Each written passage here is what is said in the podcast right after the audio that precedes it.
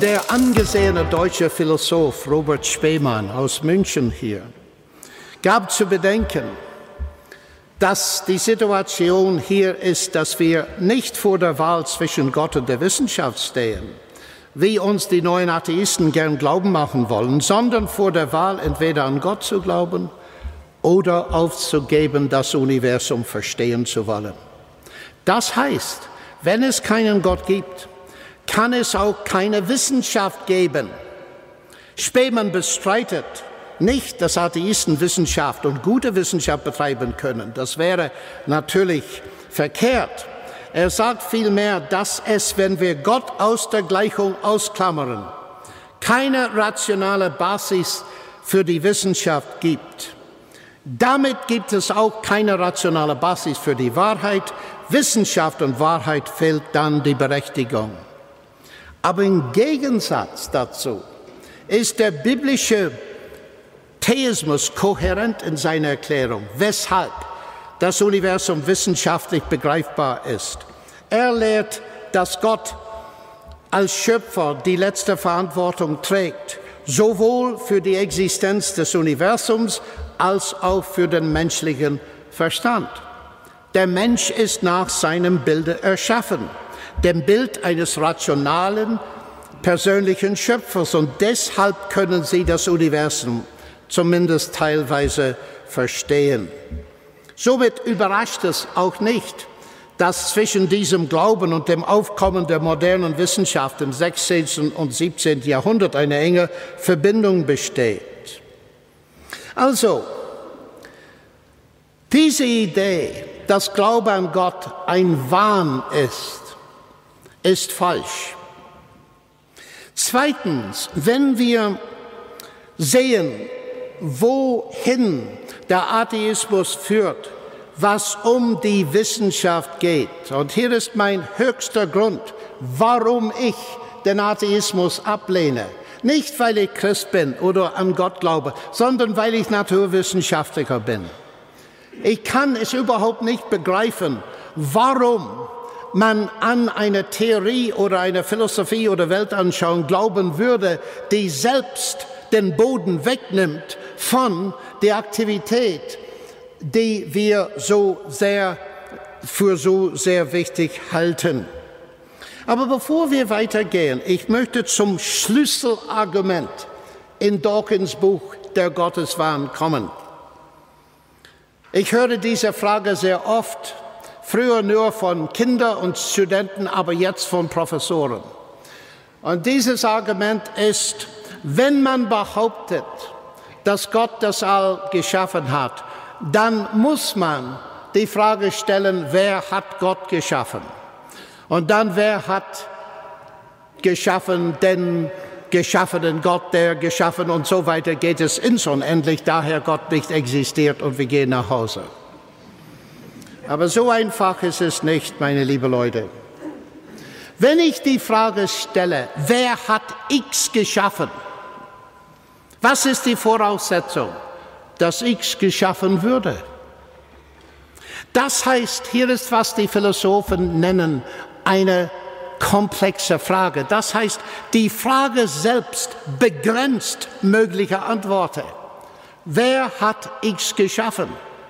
Das setzt voraus, dass X geschaffen ist. Wenn X nicht geschaffen würde, dann ist die Frage bedeutungslos. Das ist der erste Punkt.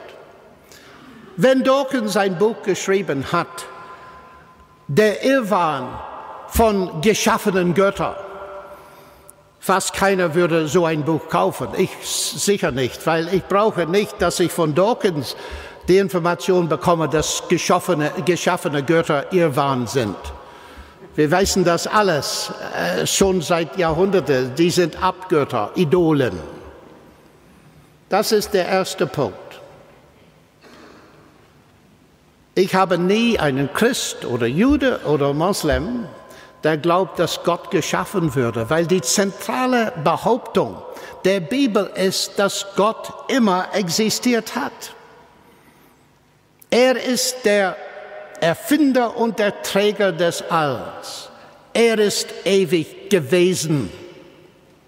Aber was sehr interessant ist in meinen Debatten mit Dawkins, ich habe zu ihm gesagt, Richard, Sie glauben, dass das eine faire Frage ist. Gut, darf ich es stellen, dir stellen, folgendermaßen. Sie glauben, dass das Universum dich geschaffen hat. Also wer hat dein Schöpfer geschaffen?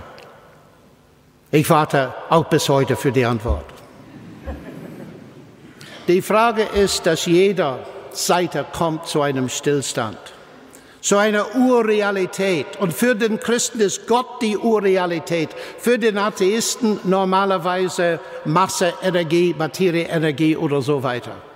Und die Frage ist nicht, gibt es eine Urwirklichkeit? Die Frage ist, welche Urwirklichkeit ist die reale? Nun, gestern Abend in meinem Vortrag in der LMU mit Recht kam eine Frage. Und die Frage war, wie weit kann uns die Naturwissenschaft Richtung Gott weiterhelfen? Ich würde sagen, es kann uns helfen, aber nicht sehr weit. Die Bibel selbst gibt das zu. Paulus in Römer 1 sagt, dass es zwei Dinge über Gott, die wahrnehmbar sind. Erstens, dass er existiert und zweitens, dass er allmächtig ist. Und die Fragende gestern Abend hat gesagt, ja, okay, gut, alle diese Ideen in der Philosophie über Gott und die Feinabstimmung des Alls und äh, die Tatsache, dass wir die Naturwissenschaft treiben können, ist ein Hinweis. Aber Sie sind Christ und das ist sehr spezifisch, ja, das ist richtig. Weil die logische Frage, nachdem wir die philosophische Seite betrachtet haben, die logische Frage zu stellen ist, wenn es diese Hinweise gibt, dass es irgendeine Intelligenz hinter dem All steht, wer ist er? Welche Art Gott ist das? Und ich habe gestern Abend gezeigt, dass wir sehr unterschiedliche Ideen von Gott haben. Manche sind absolut falsch. Die Frage für mich ist dann, die Frage, ob Gott, der keine Theorie ist bloß, sondern eine Person, ob er sich geoffenbart hat. Und die Kernbehauptung der Bibel ist, dass Gott hat sich geoffenbart, vor allem in Jesus Christus. Und dort kommen viele Angriffe sofort von den neuen Atheisten und nicht nur von denen. Ist es nicht ausgerechnet hier, dass die größten Probleme starten? Wenn wir nur zufrieden wären beim Gott der Philosophen, fern, schön zu bleiben, dann hätten wir nicht all dieses Krach, Leiden, Gewalt und so weiter auf der Erde, weil ist es nicht der Fall dass die bloße Tatsache, dass wir unterschiedliche Religionen haben, unterschiedliche Fassungen von Gott haben, dass das das Kernproblem ist. Und so sind wir zurück zu September 11 und Christopher Hitchens Behauptung, dass die Religion vergiftet alles. Friedrich Nietzsche hat mal geschrieben, der Begriff Gott erfunden als Gegensatzbegriff zum Leben. In ihm alles Schädliche, Vergiftende, Verleumderische, die ganze Todfeindschaft gegen das Leben in eine entsetzliche Einheit gebracht. Und so kommen der Angriff gegen das Christentum. Und Dawkins sagt ausdrücklich, dass sein Hauptangriffsziel das Christentum ist. Und Hitchens behauptet, sein Atheismus sei ein protestantischer Atheismus, was ihn beinahe zur irischen Ehrenbürgerschaft berechtigt. Daher werde ich auf das Christentum konzentrieren. Ich bin ein Sohn Nordirlands. Und ich bin allzu vertraut mit einer gewissen Art von sektierischer Gewalt. Meine direkten Familie hat Bomben erlebt. Mein Bruder ist fast dadurch getötet worden und sehr tief verletzt worden. Und hier ist eine Geschichte, die ich nicht einfach beiseite legen kann. Und es ist klar, dass eine Religionsgeschichte genutzt wird in Nordirland oder genutzt wurde, um die Flammen des Terrorismus auf beiden Seiten anzufachen. Was soll ich dazu sagen? Also das Erste, was ich sagen muss, ist, dass ich rundheraus verurteile und verabscheue, scheue, genauso sehr wie die neuen Atheisten es tun. Ich schäme mich, meine Damen und Herren, dass der Name von Jesus je mit Waffen verbunden worden ist. Aber ich möchte Ihnen erklären, warum ich mich schäme, dass es so geworden ist. Weil wenn Christen gewaltsam vorgehen, sind sie nicht christlich. Ganz einfach, weil Gewalt dem, was Christus lehrt, diametral entgegensteht. Kierkegaard hat wohl mal gesagt, dass die Christenheit ist nicht das gleiche wie das Christentum. Und Menschen, die unter Berufung auf den Namen Gottes gewalttätig und grausam handeln, sei es in Nordirland oder auf dem Balkan, gehorchen dabei ganz gewiss nicht Christus, ganz gleich, was sie behaupten mögen. Weil das Wort Christ bezeichnet einen Jünger, oder Nachfolger Jesu Christi. Christus nachzufolgen bedeutet, seinen Geboten zu gehorchen. Und eines dieser Gebote war das ausdrückliche Verbot zur Verteidigung von Christus oder seiner Botschaft, Gewalt einzusetzen. Dieses Gebot ist sehr bekannt. Da es in einem Moment höchster Spannung in den Evangelium ausgesprochen würde bei der Verhaftung Jesu im Garten Gethsemane. Jesus lehrte seine Nachfolger, ihre Feinde nicht zu hassen, sondern zu lieben. Und er handelte dementsprechend, als eine Gruppe bewaffneter Männer mit Judas in den Garten Gethsemane kam, um ihn zu verhaften. Und bei jener historischen Begegnung verbot er seinen Jüngern ausdrücklich Gewalt einzusetzen. Und er tadelt Petrus, der ungeübt in Schwertkampf, wild mit seinem Schwert um sich schlug und das Ohr des Hohepriesters Knechts Malchus abschlug. Stecke dein Schwert wieder an seinem Ort, sagt Jesus. Denn alle, die das Schwert nehmen, werden durch Schwert umkommen. Deutlicher hätte er es nicht sagen können. Im Namen Christi zum Schwert, zur Waffe oder zur Bombe zu greifen, bedeutet sowohl Christus als auch seine Botschaft zu verleugnen. Das ist ein Widerspruch gegen sein gesamte Lehre. Interessant, meine Leute, das, was Petrus getan hat. Wenn man eine Waffe nimmt, um die Botschaft Christi zu verteidigen, wird man die Ohren in mehreren Sinnen abhauen. Und viele meiner Freunde, die Atheisten sind, können das Evangelium, die Botschaft des Herrn nicht mehr hören. Und ich verstehe sie, weil sie Gewalttaten im Namen Christi gesehen haben und ihre Ohren sind weg. Merken wir, was Jesus getan hat. Buchstäblich in dem Fall. Er hat das Ohr zurückgestellt. Und ich glaube, dass wir, die Christen sind und überzeugt sind, haben eine Aufgabe heutzutage, die Ohren zurückzustellen auf Leute, die nicht mehr hören können, weil ihre Erfahrung von Religion so negativ und gewalttätig ist. Aber hier ist die Ironie. Ich habe es mit Christopher Hitzens gesprochen. Ich sagte, Christopher, wenn du nur die Evangelium gelesen hättest, wärest du auf der Seite Christi. Wieso denn? Wofür ist er zur Anklage gestellt?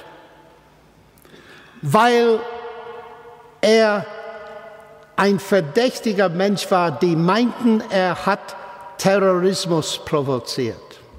Also hier ist die Ironie. Ausgerechnet die Anklage gegen Jesus Christus ist die Anklage, die die neuen Atheisten und viele andere machen gegen Christentum selbst. Und Pilatus im Namen des römischen Reiches hat ihn für unschuldig gesprochen. Das ist äußerst wichtig als geschichtliche Tatsache. Pilatus hat ihn interviewt und sehr streng, weil Pilatus hat damals Angst vor Terrorakten. Und er hat mit Jesus gesprochen, welche Art König wäre er eigentlich? Bist du der König der Juden? Und die Frage ließ sich nicht mit einem einfachen Ja oder Nein beantworten, denn die Begriffe König und Königreich hätten für unterschiedliche Menschen unterschiedliche Bedeutungen. Im politischen Sinn war Jesus keine Konkurrenz für den Kaiser Tiberius in Rom. Aber die Menschen haben ihn falsch verstanden. Und so hat er zu Pilatus gesagt, mein Reich ist nicht von dieser Welt. Wenn mein Reich von dieser Welt wäre, so hätten meine Diener gekämpft, dass ich den Juden nicht überliefert würde. Jetzt aber ist mein Reich nicht von hier. Aber du bist doch ein König. Du sagst es, sagt Christus, dass ich ein König bin. Ich bin dazu geboren und dazu in die Welt gekommen, dass ich für die Wahrheit Zeugnis gebe. Jeder, der aus der Wahrheit ist, hört meine Stimme. Was ist Wahrheit? fragte Pilatus, als er sich zum Gehen wandte. Und nicht unbedingt zynisch gemeint. Wahrheit in dem absoluten Sinn, den Jesus offenbar meinte, war möglicherweise nach Pilatus Einschätzung nichts, das viel mit den militärischen und politischen Angelegenheiten zu tun hatte. Wahrheit und Macht. Ich möchte sagen, meine lieben Leute, das ist ein Grund, warum Jesus verboten hat, dass sein Jünger zum Waffen greifen. Es ist sehr einfach, aber sehr wichtig. Man kann Wahrheit nicht weiter sagen oder geben oder auferlegen durch Macht und Gewalt. Vor allem, wenn es sich um die Wahrheit handelt, dass es einen Gott gibt, der uns so liebt und so schätzt, dass er selbst Fleisch geworden ist und dass er bereit war, meine Feindschaft, meine Sünde gegen ihn auf sich zu nehmen und ans Kreuz zu tragen. So eine Botschaft kann man nicht mit Zwang und Gewalt auflegen. Und das Benehmen von Jesus gibt die Lüge zu der Idee, dass an und für sich die, das Christentum gewalttätig ist. Die Kreuzzüge, was in Nordirland passiert, das hat nichts mit der Lehre Christi zu tun. Gewalttätigkeit ist Gewalttätigkeit. Aber es gibt eine andere Seite zur Sache. Die neuen Atheisten betonen all das Schlechte in der Christenheit und in Religion im Allgemeinen. Aber hat Christentum nichts Gutes gebracht? Ich finde wenig Erwähnung. Aber bei bei Atheisten wie Jürgen Habermas ist es anders. Er schreibt, er beschreibt sich als methodologischen Atheist Und er warnt vor einem unfairen Ausschluss der Religion aus der Öffentlichkeit, der die säkuläre Gesellschaft von wichtigen Ressourcen der Sinnstiftung abschneiden. Und dann schreibt er Folgendes in seinem Buch Übergänge. Das universelle Gleichheitsprinzip, aus dem die Ideale von Freiheit und einem kollektiven solidarischen Leben, von autonomen Lebensführung und Emanzipation, von individueller Gewissensmoral, Menschenrechten und Demokratie entstanden sind, ist das direkte Erbe der jüdischen Rechts- und christlichen Liebesethik. Dieses weitgehend unveränderte Vermächtnis wurde immer wieder kritisch neu in Besitz genommen und interpretiert. Bis heute ist es alternativlos. Und angesichts der aktuellen Herausforderung einer postnationalen Konstellation greifen wir auch weiterhin auf die Substanz dieses Erbes zu. Alles andere ist nur postmodernes Geschwätz. Das ist eine sehr starke Aussage eines Atheisten. Es gibt Atheisten, die sehr weit gehen, indem sie den Wert des Christentums bekennen. Matthew Paris ist ein bekannter Journalist in London und er sagt Folgendes. Jetzt als eingefleischter Atheist bin ich überzeugt von dem enormen Beitrag, den die christliche Evangelisation in Afrika leistet. Und sie unterscheidet sich deutlich von der Arbeit der säkularen Nichtregierungsorganisationen, Regierungsprojekte und internationalen Hilfsbemühungen. Diese allein reichen nicht aus. Bildung und Ausbildung allein reichen nicht aus. In Afrika, schreibt dieser Atheist, verändert der christliche Glaube die Herzen der Menschen. Er bringt eine geistliche Umwandlung hervor. Die Wiedergeburt ist echt. Die Veränderung ist gut. Ich fürchte, dass Ihre jetzige Glaubenssystem durch ein anderes Glaubenssystem ersetzt werden muss. Wenn man die christliche Evangelisation aus der afrikanischen Gleichung ausklammert, könnte es sein, dass damit der Kontinent einer unheilvollen Mission aus Nike, Medizinmann, Mobiltelefon und Machete ausgeliefert bleibt. Das ist ein Atheist. Aber als ich zum Schluss komme, es gibt noch eine Frage. Die Frage war, vergiftet das Christentum alles? Ist es eine Provokation zur Gewalttätigkeit? Aber hier ist die Kehrseite vergiftet der Atheismus alles. Ich habe zitiert John Lennon, dieses Gesang, dieses Song, Imagine a world without the Taliban, Imagine a world without Northern Ireland. Wie man sich Nordirland nicht erwünschen könnte, weiß ich nicht, aber das ist der Song. Aber ich bin nicht John Lennon, ich bin John Lennox. Ich habe auch einen Song geschrieben. Es heißt Imagine auch genau derselbe Titel. Ich möchte Sie bitten, sich auch eine Welt ohne Atheismus vorzustellen. Kein Stalin, kein Mao, kein Pol Pot. Um nur die Oberhäupter der drei offiziell atheistischen Staaten zu nennen. Das ist die andere Seite. Warum finden wir das nicht erwähnt? Sondern wir finden törichte Aussagen von Dawkins, auf der ganzen Welt keinen einzigen Atheisten kann ich mir nicht vorstellen, der Mekka oder Chartres, York Minster, Notre Dame mit dem Bulldozer platt machen würde.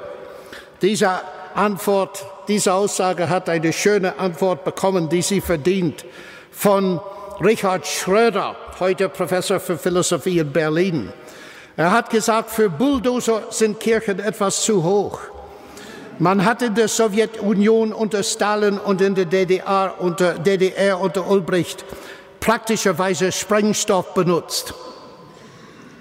Ist es nicht faszinierend, dass jemand, der sich als Intellektueller vorgibt, schreibt sowas. Ich habe einen Vortrag in Polen neulich gehalten, habe diesen Satz äh, zitiert und die Leute haben sofort geschrien, schicke ihn zu uns. Meine Frage ist nicht, ob die, das Christentum gefährlich ist. Die Frage wäre vielleicht, ist, könnte es sein, dass der Atheismus gefährlich ist? Richard Dawkins sagt uns, dass moderate Religion führt zu extremen Religion. Also man könnte genau dasselbe sagen über Atheismus. Und es ist, schreibt äh, John Gray, ein blinder Fleck in der neuatheistischen Wahrnehmung, dass die Linie zwischen dem Terror der Aufklärung und dem Terror unter Stalinismus. Ich komme jetzt zu Ende. Ich habe eine Debatte mit Christopher Hitchens in Edinburgh durchgeführt. Und es hieß dort, das neue Europa braucht den neuen Atheismus. Und ich habe eine kurze Bemerkung gemacht.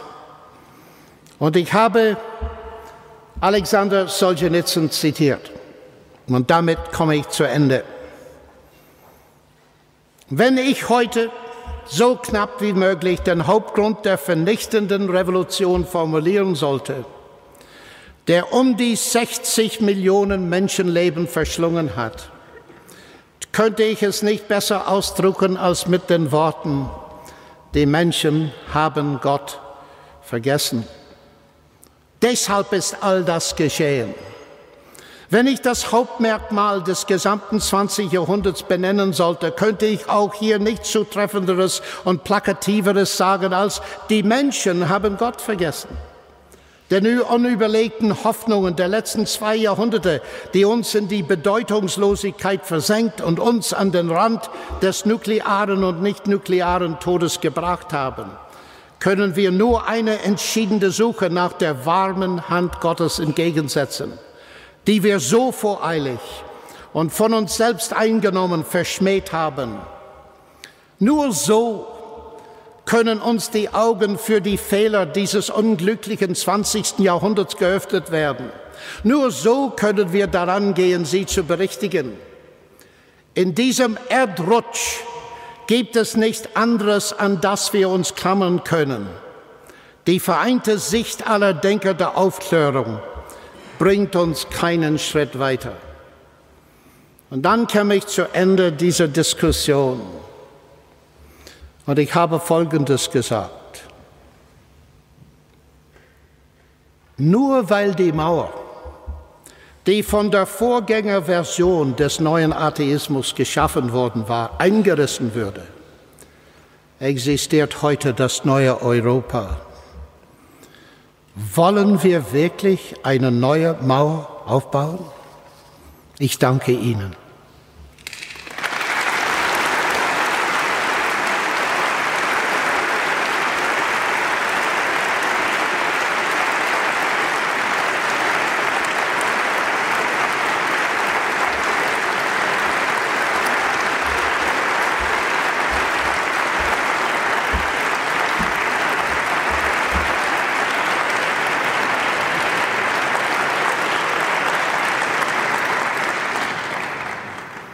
Herzlichen Dank, Herr Professor John Lennox, für diesen äußerst ermutigenden, aufschlussreichen und erhellenden Vortrag.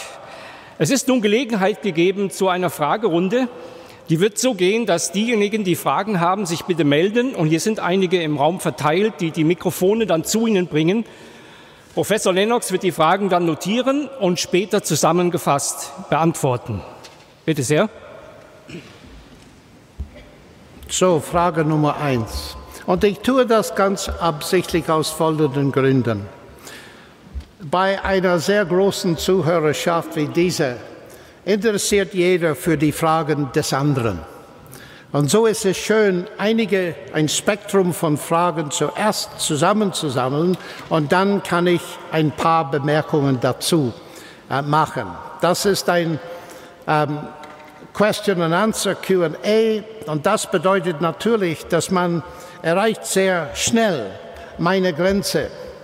Aber ich kann natürlich keinen weiteren Vortrag geben über alle Fragen. So bitte, wenn wir das verstehen, dann können wir anfangen. Also Frage 2 war, was sind die Gottesbeweise? Und der Fragende hat gesagt, er merkte sie nicht in meinem Vortrag. Das tut mir leid, weil ich mehrere erwähnt habe, aber bei weitem nicht alle. Das heißt, der erste, das erste Argument war die Tatsache, dass das All naturwissenschaftlich beschreibbar ist vor allem durch die Mathematik. Und Einstein, wie wir gesagt haben, hat diesen tiefen Glauben befürwortet. Und ich habe die Frage gestellt, was sind die Gründe dieses Glaubens? Mein Argument ist, dass die Gründe fehlen bei Atheismus. Die sind gegeben durch Christentum. Weiter habe ich erwähnt, dass wir können nur so weit anhand der Natur kommen, aber dann kommen wir zu der Tatsache über Jesus. Nun, natürlich haben Sie recht. Ich gebe Ihnen vollkommen recht im Sinne, dass in einem solchen Vortrag habe ich nicht die Zeit, ausführlich die positiven Gründe zu erwähnen. Daher habe ich ein Buch geschrieben. Das heißt Gott im Kreuzfaden mit dem Titel heute Abend. Und irgendwie ist dieser Abend ein Auftakt. Das Buch kommt in Deutsch erst im, äh, nein, dieses Buch ist es nicht. Oh, dieses Buch ist es doch, ja, ja. Also, er hat das Buch in englischer Sprache. Und in diesem Buch habe ich ausführlich behandelt, die große Frage der Auferstehung Jesu, die ich in meinem Vortrag erwähnt habe, ist für mich zentral.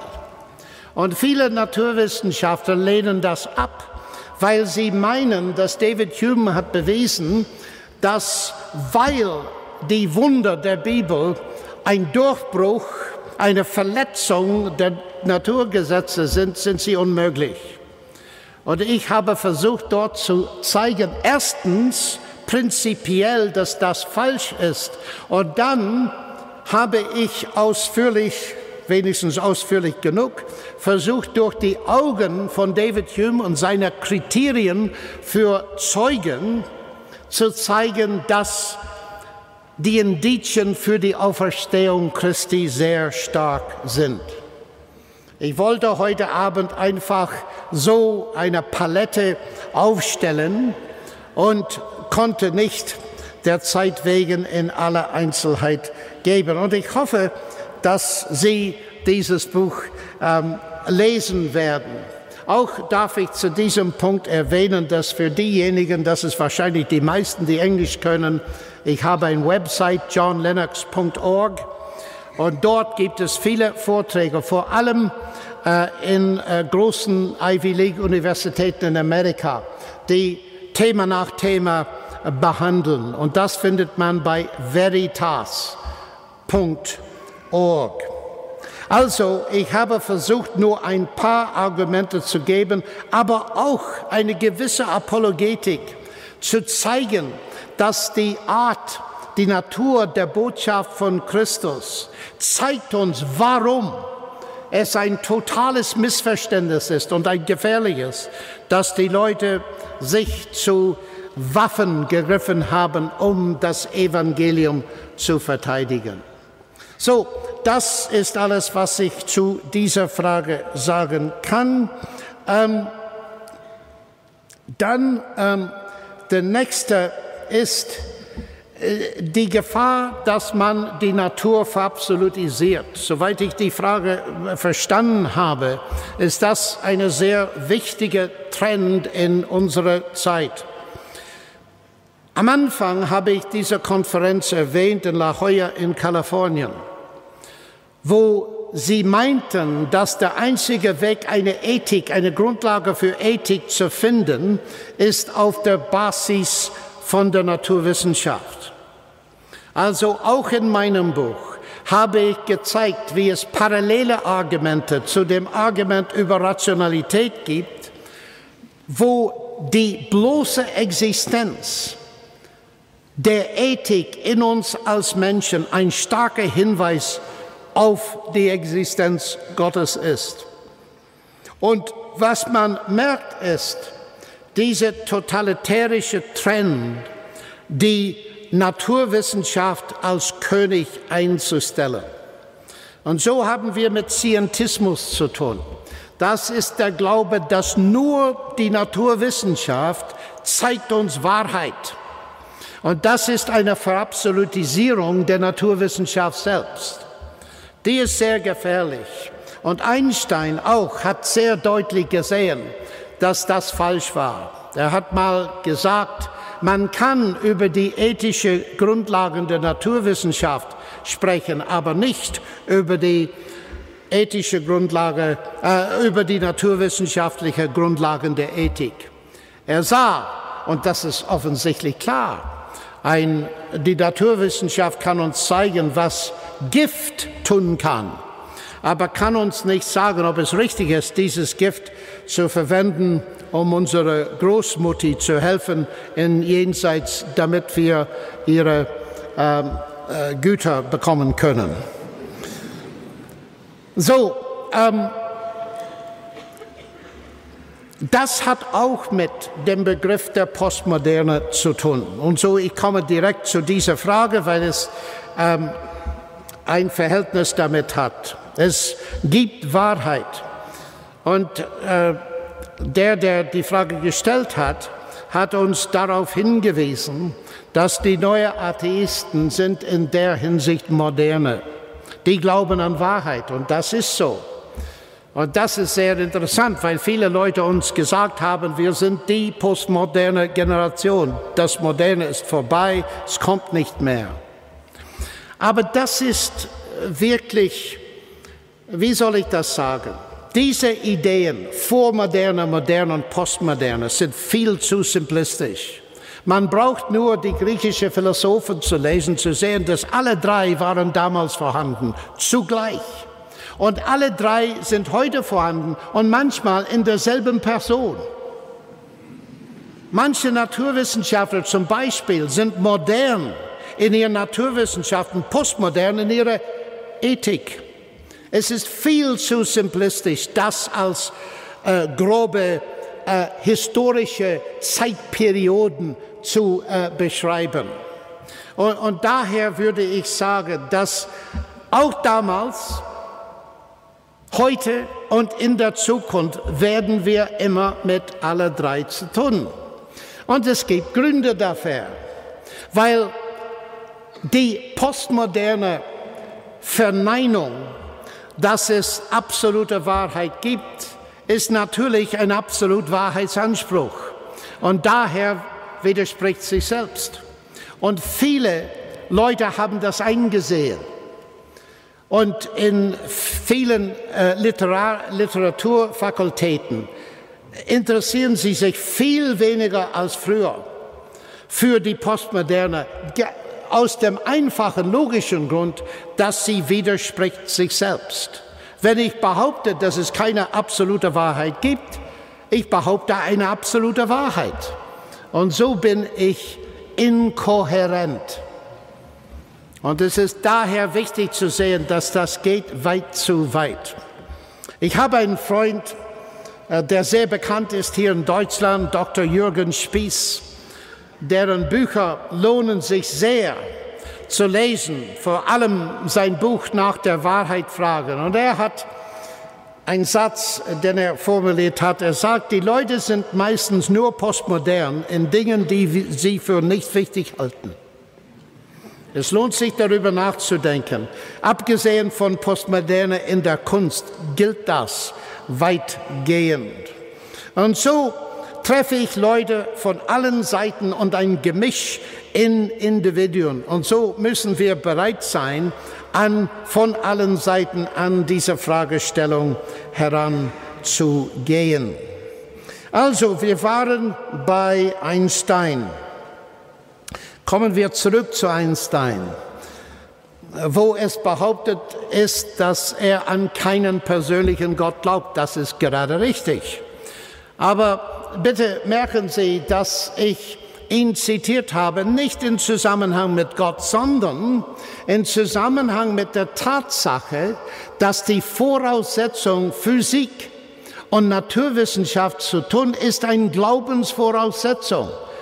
Es handelt sich nicht um Glaube an Gott, sondern es handelt sich um Glaube an die rationale Zugänglichkeit oder Verstehbarkeit des Alls, nicht um Gott. Und so die Tatsache, dass Einstein nicht an einen persönlichen Gott geglaubt hat, ist irrelevant zu dem Punkt, den ich gemacht habe. Sie haben völlig recht. Er glaubte nicht an einen persönlichen, äh, einen persönlichen Gott. Und das bringt mir zur zweiten Hälfte Ihrer Frage. Und das heißt, wie unbedingt der Gott der Bibel und nicht bloß Einsteins Gott. Das ist eine äußerst berechtigte Frage. Und ich habe versucht, ein bisschen darüber zu sagen, und jetzt werde ich darauf konzentrieren. An Gott zu glauben ist natürlich aus meiner Sicht ein Schritt vorwärts. Aber ich kann mir kaum vorstellen, dass jemand an Gott glauben würde und kein Interesse hatte für die Natur Gottes. Weil wenn es einen Gott gibt, der uns geschaffen hat nach seinem Bild, ist es möglich, dass er Kontakt mit uns aufnehmen kann und möchte? Und wenn ja, wie komme ich zu diesem Kontakt?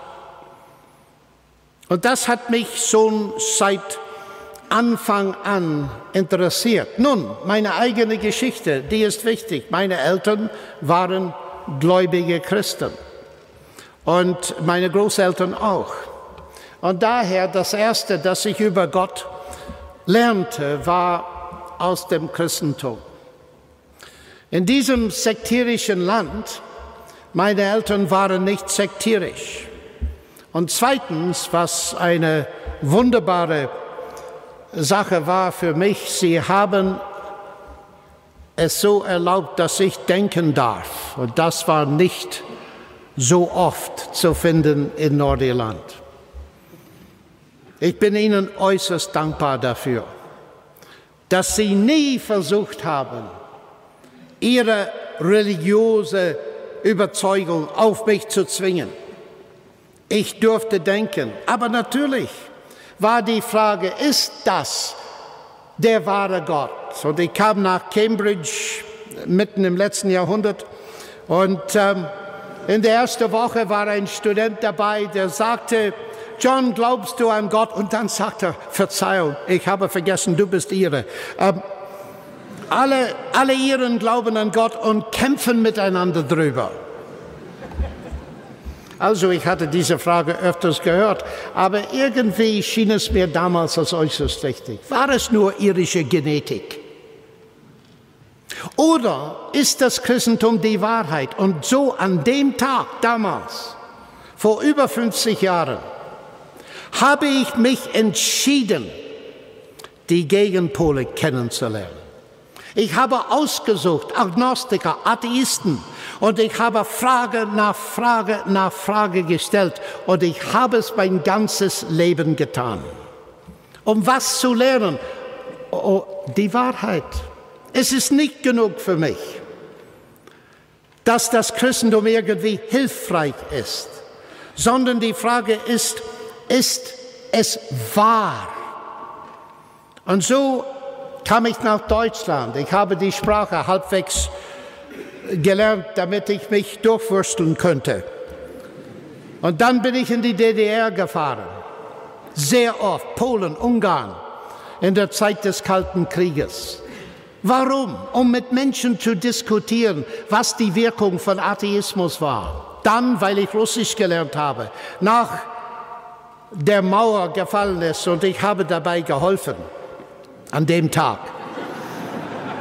Meine Frau hat gesagt, du musst einfach hinfahren. So bin ich hingefahren. Bin ich nach Russland gekommen und seit damals, 1989, bin ich mehrmals in die Akademie der Naturwissenschaften in Russland, um was zu tun, um festzustellen, ob was ich glaube wirklich die Wahrheit ist. Und was ich entdeckt habe, ist, dass je mehr ich mein eigenes Glauben bloßgestellt habe, geöffnet habe zu den Gegenpolen, desto mehr ist mein Glauben fester geworden. Aber diese Frage bedarf noch einer Antwort dazu, weil es gab hier eine andere Frage. Wenn es einen Gott gibt, wie kann ich zu diesem Gott kommen? Und wenn wir konfrontiert werden mit verschiedenen Arten von Göttern und Religionen und so weiter und so fort, wie kann ich entscheiden in einer pluralistischen Welt, was richtig ist und was nicht richtig ist? Ich möchte ein paar Bemerkungen machen. Erstens, dass wir mit Respekt für andere umgehen. Eine Frage war, was ist die beste Methode in einer Debatte oder einem Gespräch? Erstens, mit Respekt voranzugehen. Zweitens, mit Fairness voranzugehen. Und dann stelle ich fest, man kann die schwierigsten Fragen diskutieren. Ich stelle fest, dass in allen Religionen und Philosophien und in Leute, die keine haben, es gibt Grundwerte, grundethische Werte, die wir in gemeinsam als Menschen haben. Das würde ich erwarten als Christ, weil alle Menschen, ob sie an Gott glauben oder nicht, sind nach dem Bilde Gottes geschaffen als moralische Wesen. Das muss ich respektieren, weil das jedem Menschen einen unendlichen Wert beimisst. Das ist die erste Sache. Dann komme ich in Gespräch. Und was ich feststelle, ich habe Freunde in den meisten Religionen, dass es eine geschichtliche Seite zu der Frage gibt. Zum Beispiel, wie entscheide ich mich zwischen Christentum, Judaismus und Islam? Also nehmen wir die Kernsache im Neuen Testament. Jesus ist auferstanden. Meine jüdischen Freunde sagen, dass Jesus gestorben ist und nicht auferstanden. Meine muslimischen Freunde sagen, dass er nie gestorben ist. Und ich behaupte, dass er sowohl gestorben als auch auferstanden ist. Die können nicht alle drei gleich wahr sein. Abgesehen von Postmodernismus natürlich. Und so man hat einen Anlauf durch einen Indizienprozess der Geschichte. Genau dasselbe Prozess, wie man weiß, dass Napoleon die Schlacht bei Waterloo gemacht hat. Und ich bin überzeugt, dass Christus der Sohn Gottes ist, weil die geschichtlichen Belege zu finden sind, die mich überzeugen zumindest, dass er auferstanden ist. Sie müssen für sich selbst entscheiden. Wir brauchen nicht miteinander darüber zu kämpfen, weil letzten Endes muss jeder Mensch vor Gott stehen mit seiner oder ihrer eigenen Entscheidungen. Das ist der erste Punkt. Aber es gibt einen zweiten Punkt. Und das habe ich versucht gestern Abend zu erklären, weil, aber es war sehr spät. Es ist jetzt ziemlich spät, aber nicht so spät wie gestern. Und das ist Folgendes. Der Begriff einer Religion. Sehr oft, wenn ich mit einem Freund spreche, frage ich ihn, Religion zu definieren. Und oft er beschreibt so eine universitätsartige Laufbahn. Eintritt, Zeremonie, Geburt oder was weiß ich, dann eine Laufbahn mit Lehre und mit Professoren zu helfen, dass man auf der Laufbahn bleibt und dann Gericht, Prüfungen. Am Ende. Und im Gericht wird man abgewogen, ob die guten Taten schwerer wiegen als die schlechten Taten. Und dann wird man entweder akzeptiert oder nicht. Und viele Leute aus allen Religionen sagen, ja, das ist meine Religion, mehr oder weniger. Auch viele Christen sagen das. Aber wenn ich das Neue Testament lese, staune ich zu entdecken, dass das nicht so ist. Und meine sehr verehrten Damen und Herren, hier konkurriert Christus mit niemandem. Im Sinne, dass er uns etwas anbietet, das sonst nirgends zu finden ist, so macht er keine Konkurrenz.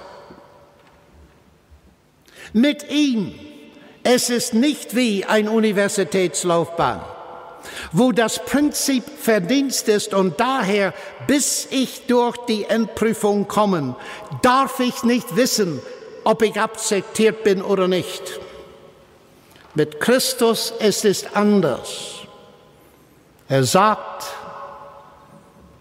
wenn wir sein Wort glauben und an dem glauben, der ihn gesandt hat, dann haben wir jetzt ewiges Leben und kommen nicht ins Gericht, sondern sind vom Tod bis Leben hindurch gedrungen. Schon. Das ist gewaltig und total einzigartig. Das heißt, was er behauptet, dass wenn wir zu ihm kommen und ihn als Herr und Heiland erkennen und bereit sind, ihm nachzufolgen, dann sofort empfangen wir ein neues Leben, ein wirkliches neues Leben. Und wir werden von ihm, und er wird der Richter sein, wir werden von ihm zugesichert, dass er selbst für alle unsere Sünden gestorben ist. Und so dürfen wir wissen, dass wir nie ins Gericht kommen. Ich finde das, meine lieben Leute, nirgends anders. Jesus konkurriert, ich wiederhole es, weil es so wichtig ist, er, er konkurriert mit niemandem. Und interessanterweise, wenn ich an das normale Leben denke, diese Idee akzeptiert, nach einem langen Versuch akzeptiert zu werden, wo finden wir das in normalen Freundschaften? Ich bin seit 44 Jahren verheiratet zu derselben Frau. Ich habe sie gesehen an meinem ersten Tag in der Uni. Wie wäre es? Ja, ich kam zu ihr eines Tages und ich sagte, Sally, ich möchte, dass du meine Frau wirst. So, hier ist ein Gesetzbuch, voll mit Regeln, wie man kocht.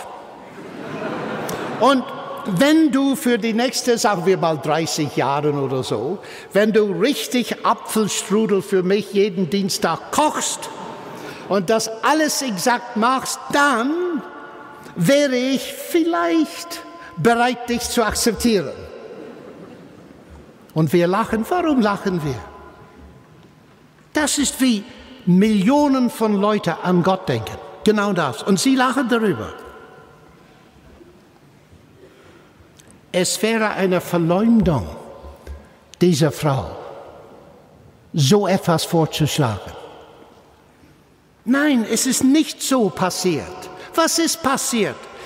Ich habe sie akzeptiert und aus irgendwelchen Gründen hat sie mich akzeptiert. Am Anfang. Und das befreit sie, kochen zu lernen. Sie hat nicht die Angst, dass wenn sie den Apfelstrudel in den Ofen stellt und denkt, Mensch, wenn ich das nicht ganz richtig mache, dann muss ich zurück zur Mutter gehen. Und aus Angst, sie schraubt die Sache bis 1000 Grad. Ende aus. Es ist gut, dass wir lachen, weil vielleicht können wir dadurch kapieren, dass es kann nicht sein, dass wir Menschen ein Verhältnis mit Gott auf so einer Basis haben können. Es ist wunderbar. Und ich sage das als Naturwissenschaftler. Was ist die höchste Sache in meinem Leben? Es ist, dass Gott mich liebt. Ich schäme nicht, das zu sagen, weil ein Verhältnis mit dem Schöpfer des Atomen und auch des Higgs-Teilchen, ein Verhältnis mit ihm haben zu dürfen, ist das größte Recht. Und jeder kann das haben. Aber es bedeutet, dass wir bekennen, dass etwas verkehrt passiert ist zwischen uns und Gott, dass wir gegen ihn gehandelt haben, gesündigt haben. Das ist hart, weil wir stolze Menschen sind. Aber der Kern der Sache ist, dass jeder, der an ihn glaubt, ewiges Leben bekommt. Ich halte meine Vorträge nicht, um von Gott akzeptiert zu werden. Ich halte sie weil ich von ihm akzeptiert worden bin. Und wenn wir diese Botschaft verstehen, wenn wir diese Botschaft weitgehend in Europa verbreiten, wird es weniger Kindermissbrauch sein. Wird es weniger Ehescheidung sein. wird es weniger und wir können eine lange Liste geben. Die Frage ist, wenn ich mich als Christ bekenne jetzt, ob was ich besitze, ist bloß Religion. Und ich versuche von Gott akzeptiert zu werden oder ob ich entdeckt habe, dass durch Jesus Christus ich kann jetzt wissen, dass ich von ihm akzeptiert worden bin und das befreit mich, ihn kennenzulernen und das befreit mich zum Leben. Sie sind sehr geduldig gewesen, aber ich bin nicht jeden Mittwoch da. Herzlichen Dank und gute Nacht. Das war es mit der heutigen Folge. Wenn es Ihnen oder euch gefallen hat und äh, ihr euch melden möchtet, macht das gerne über unsere verschiedenen sozialen Medien oder über unsere Website. Da gibt es ein Kontaktformular und da sind auch unsere E-Mail-Adressen zu finden. Wir freuen uns, von euch zu hören.